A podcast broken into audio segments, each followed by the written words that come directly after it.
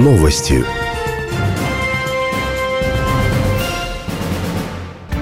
Здравствуйте, в студии Дания Артур Алимов. Коротко об основных темах выпуска. 150 пассажиров без ПЦР-тестов отправили на карантин из аэропорта столицы. 144 кибастузские семьи отметили новоселье. Клинические испытания российской вакцины от коронавируса начали в Венесуэле. Подробнее об этих и других событиях далее в выпуске.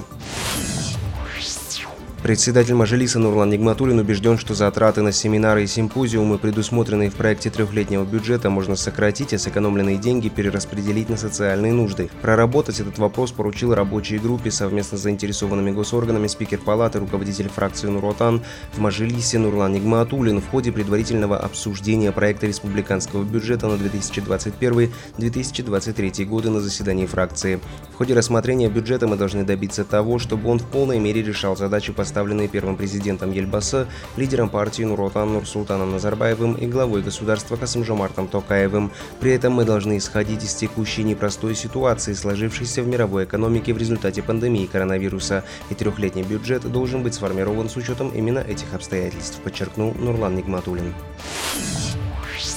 За сутки в аэропорт Нур-Султана приземлились 7 самолетов. Рейсы осуществляли авиакомпании Air Astana, Turkish Airlines и Fly Dubai. Всего прилетели 789 пассажиров, включая экипаж. У 150 из них отсутствовали ПЦР-тесты. Их отправили на стационарный карантин. После сдачи ПЦР-тестов их отпустят домой. При наличии положительного результата отправят в инфекционный стационар, сообщили в аэропорту столицы.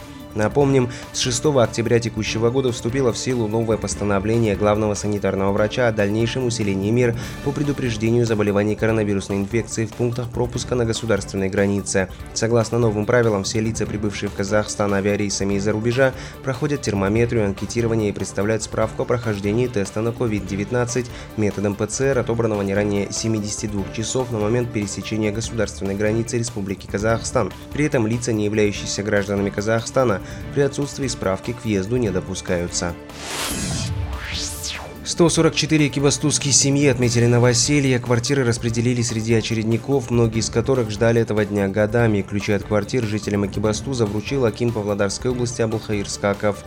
Как сообщила пресс-служба Акима области, перед торжественной презентацией нового дома новоселы вместе с главой региона высадили ели. Счастливые кибастузцы выразили надежду, что уже через 8-10 лет их двор будет еще более зеленым и красивым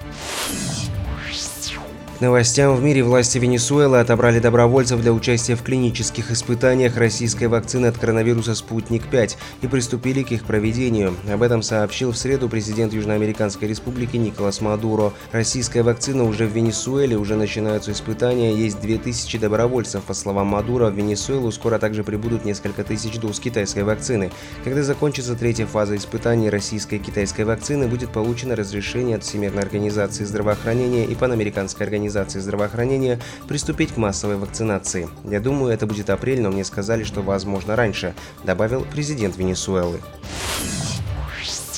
Перейдем к курсу валют. По данным казахстанской фондовой биржи, доллар США стоит 427 тенге 46 тиин, евро 504 тенге 10 тиин, российский рубль 5 тенге 56 тиин.